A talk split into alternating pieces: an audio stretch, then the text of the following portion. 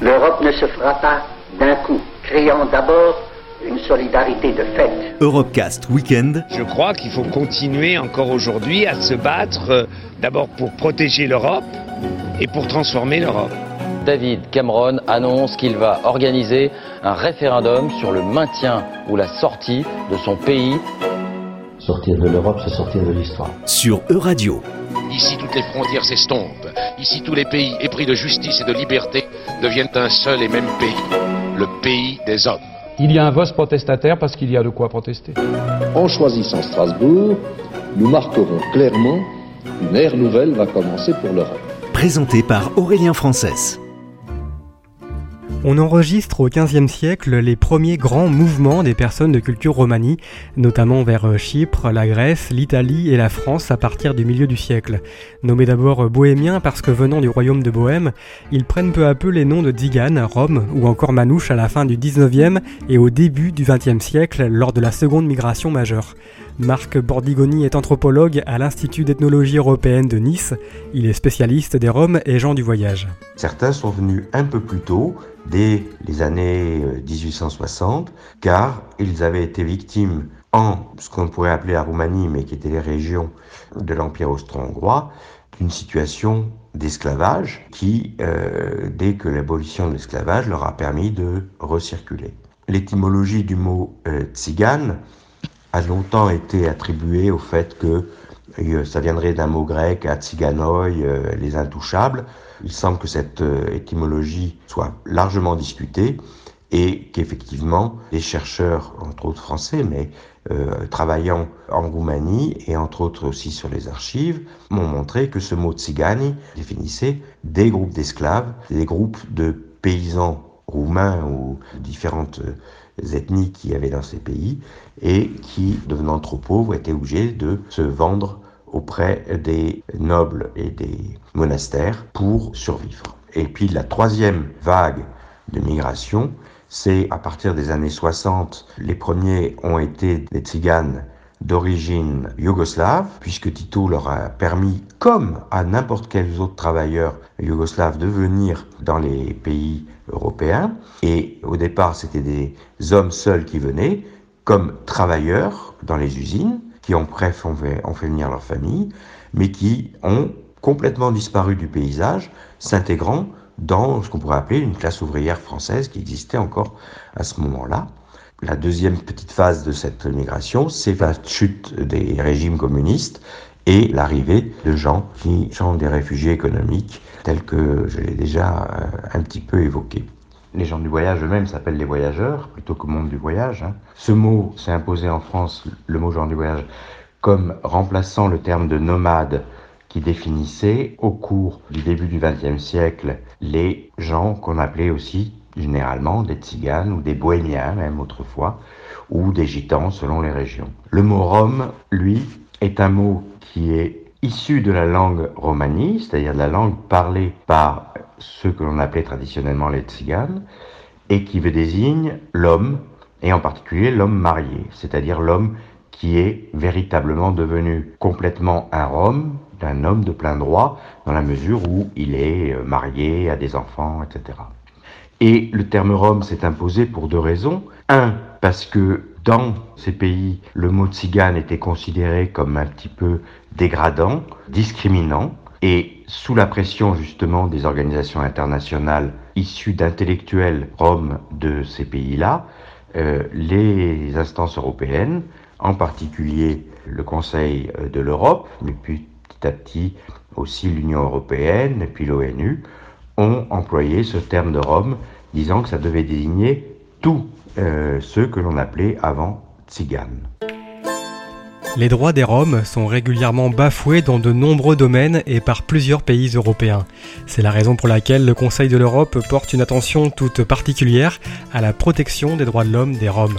Aurora Elinquet est responsable de la division Roms et gens du voyage au Conseil de l'Europe. Je mentionnerai plus d'enjeux qui affectent directement notre travail euh, sur les minorités et plus précisément sur la minorité rome et sur les gens du voyage. C'est l'existence des pratiques étendues et persistantes de discrimination raciale, euh, illustrées par les indicateurs économiques et sociaux. les escalades répétées de haine et de violences raciales, des propagandes racistes ou d'appels à l'intolérance raciale par des personnes ou des, euh, organisations, y compris par des élus des gens politiques. C'est quelque chose qu'on en voit beaucoup. La politique de ségrégation qui est encore très présente, ou d'exclusion des facto des Roms de la vie politique, économique, sociale et culturelle. Je mentionnerai également l'absence de cadre législatif définissant et criminalisant toute forme de discrimination raciale. Et on le voit beaucoup dans notre travail concret, dans notre travail opérationnel. Également la création et l'organisation des milices ou des groupes politiques extrémistes prônant des idées racistes.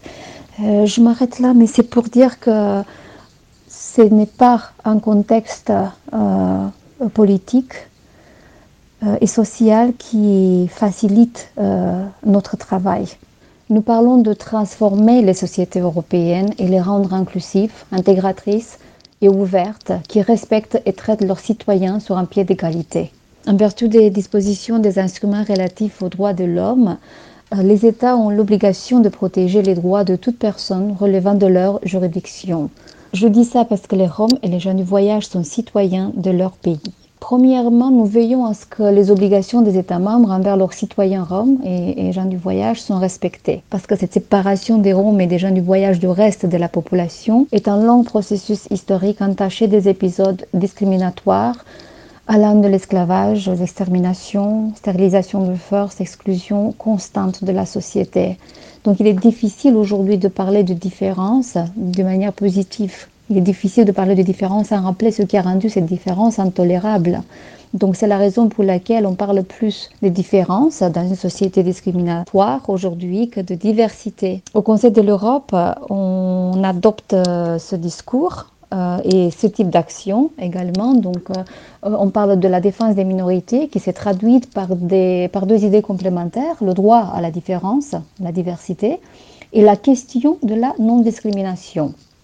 Dans le cas des Roms, il est important de mentionner le racisme spécifique envers les Roms, qu'on appelle antitiganisme, qui euh, a donné lieu à l'adoption de la recommandation d'une politique générale par la Commission européenne contre le racisme et l'intolérance, écrit. C'est la recommandation euh, numéro 13. En particulier, son paragraphe qui contient des indications utiles pour lutter contre la violence et les crimes racistes à l'égard des Roms. Le Conseil de l'Europe organise les 4 et 5 mai prochains à Strasbourg la 9e réunion du dialogue avec la société civile des Roms et des gens du voyage. Il sera notamment question du plan d'action stratégique du Conseil de l'Europe jusqu'en 2025 pour l'intégration des Roms. Il était une fois, dans le lointain royaume de Bohème, un jeune tzigane qui s'appelait Danko. Les Roms sont souvent une énigme pour de nombreux Européens. Et si, pour mieux les comprendre, approcher leur culture, eh bien on découvrait leur littérature, leur littérature au pluriel. Non pas des livres sur les Roms, mais bien des livres dont les auteurs sont Roms, Tziganes, Manouches ou encore Gitans. Des récits souvent autobiographiques qui racontent un quotidien, la plupart du temps une douleur. Cécile Kovachazi est maîtresse de conférences en littérature comparée, spécialisée dans les écrits romani. La littérature permet d'accéder à des informations y compris sur l'époque, parce que bien sûr la subjectivité nous ramène euh, au contexte dans lequel cette subjectivité euh, vit et s'exprime, que donc la littérature euh, peut nous donner des informations que l'historien et le sociologue ne pourront pas nous donner. Ces textes littéraires nous permettent de faire ce même procédé, d'entrer dans, dans l'intimité d'une subjectivité, et il est vrai aussi que beaucoup des ouvrages, vraiment vraiment beaucoup des ouvrages écrits par des Roms, écrivent sur leur vie personnelle, mais pas seulement pour leur famille, mais vraiment plus collectivement. Euh, nous, les Roms, euh, voilà, c'est quelque chose qui, revient euh, beaucoup.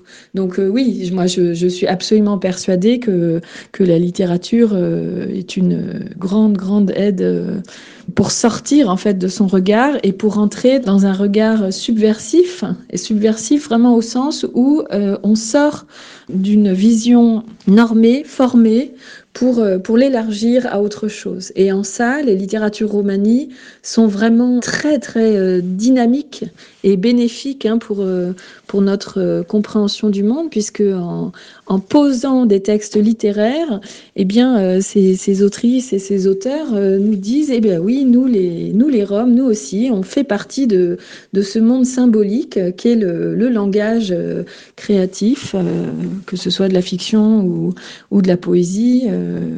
Et, ce faisant, le simple fait même d'exister, hein, que les littératures romanies existent, c'est subversif aux yeux de, des personnes qui, selon leurs préjugés, euh, n'imaginaient pas une telle chose.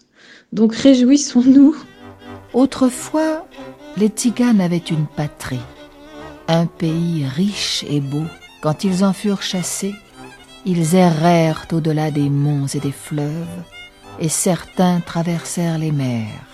Ce sont des littératures qui sont ancrées dans un territoire, comme toute famille euh, romanie euh, qui habite quelque part. Hein. Donc, euh, il, existe aussi des livres écrits par des personnes qui sont itinérantes, voyageuses, mais même un voyageur est ancré dans un territoire. Il ne voyage pas du pôle Nord au pôle Sud, bien sûr que non.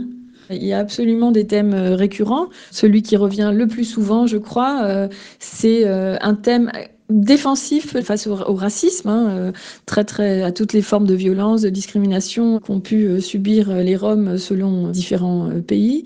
Il y a à la fois euh, cette volonté de contrer les préjugés en disant voilà on n'est pas comme ça, on n'est pas comme ça. Donc ça c'est vraiment un thème qui revient beaucoup. Et puis euh, aussi ben, voilà comment on est, voilà comment on est, de façon positive cette fois. Donc en présentant des, des traditions, des, des, habitudes pour poser en fait des réalités qui puissent euh, mettre un, stop au fantasme euh, complètement euh, fictionnel, mais, mais une fiction qui est délétère, d'imaginer que les Roms seraient comme ci, les Roms seraient tous comme ça, etc. Très attachés à la ville de Lourdes, de nombreux manouches venus d'Espagne et de Marseille se sont installés dans les Pyrénées.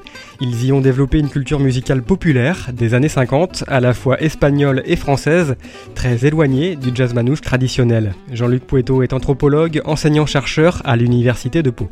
On a là dans des familles des chanteurs tout à fait remarquables qui se distinguent complètement des chanteurs gitans. Hein, euh, chanteurs gitans, ils ont la voix rancia, euh, cassée. Euh, comme Cameron de la Isla par exemple. Tandis que là, non pas du tout. Ce sont des voix très rondes, très pures, des voix euh, pleines de gens qui écoutent de l'opéra. Hein. Alors Pavarotti, euh, tous ces gens sont très appréciés. Sur le plan instrumental, il y a une influence espagnole euh, complexe également, avec des pièces classiques qui peuvent venir d'Albéniz, de... mais ça peut être du Schubert aussi. Ça peut... Dans leur séjour en Espagne, les, les manouches de, de Pau, euh, donc c'est leurs descendants qui m'en parlaient, mais ils allaient écouter le dimanche. Il y a beaucoup de kiosques en Espagne, des kiosques à musique, et ils allaient écouter euh, tel orchestre. Euh, jouer l'ouverture de Haïda ou de je ne sais quoi, et ils mémorisaient, et ensuite ils, ils interprétaient à leur manière, c'est-à-dire forcément, là non pas à partir de, de partitions écrites, mais de la mémoire auditive, et du goût aussi, de, pour certaines fioritures, tout ça. Donc on est dans une réinterprétation et non pas une reproduction à l'identique de ces musiques. Quand j'avais organisé en 95 un concert avec Chabolo Schmidt, un musicien de jazz manouche, formidable musicien, euh, eux ne connaissaient pas du tout le jazz manouche, paradoxalement, euh, et ils avaient à peine entendu parler de Django Reinhardt. C'était pas leur musique, ça ne l'est toujours pas pour la plupart, hein, même s'il si y en a à Tarbes qui se sont intéressés à ça. On n'est pas avec des groupes hermétiques que, complètement refermés sur eux-mêmes. Il y a également beaucoup de contacts avec euh, des, des, gens de milieux populaires environnants, que ce soit les Espagnols, Portugais, Marocains ou autres, des échanges, des, que ce soit autour d'un stade de foot où les gamins jouent, enfin à plein de niveaux. Il y a beaucoup de contacts, ça, ça, ça, compte, parce que ce sont des cultures populaires, dans le sens où on est dans, non pas des cultures savantes qui se rattachent à des livres, à des partitions, à des études, mais beaucoup plus à de l'observation, de la mémoire auditive, euh, du contact, de l'essai-erreur en matière d'apprentissage. Finalement, euh, les manouches, euh, leur pratique culturelle, c'est intéressant parce que c'est en même temps la partie émergée de l'iceberg, de quelque chose qui est beaucoup plus large, que sont les cultures populaires et que euh, on n'a pas tellement l'occasion, dans le fond, d'étudier et de travailler. Alors, pourquoi, pourquoi venait-il euh, à Pau? Il y a des attaches très anciennes qui étaient sur Lourdes. Probablement qu'ils avaient des ancêtres, des aïeux enterrés à Lourdes et que ça restait un, lieu important. Donc, on a véritablement tout le long des Pyrénées, des manouches des Pyrénées, qui euh, sont passés par l'Espagne, euh, ont acquis, notamment au niveau musical, une culture populaire celle du franquisme presque, hein, ce qu'on pouvait entendre, Carmen Sevilla, des, gens comme ça, et qui ont amené ça avec eux. Et ceux qui sont passés par Marseille, ils ont également acquis euh, beaucoup d'intérêt pour le bel canto. Le bel canto qui était très populaire dans les années 50 et 60 à Marseille. Il y avait un théâtre, je crois que ça s'appelait la Scala, où il y avait des concours comme ça. C'était Europecast Weekend. Retrouvez l'intégralité des Europecast sur euradio.fr.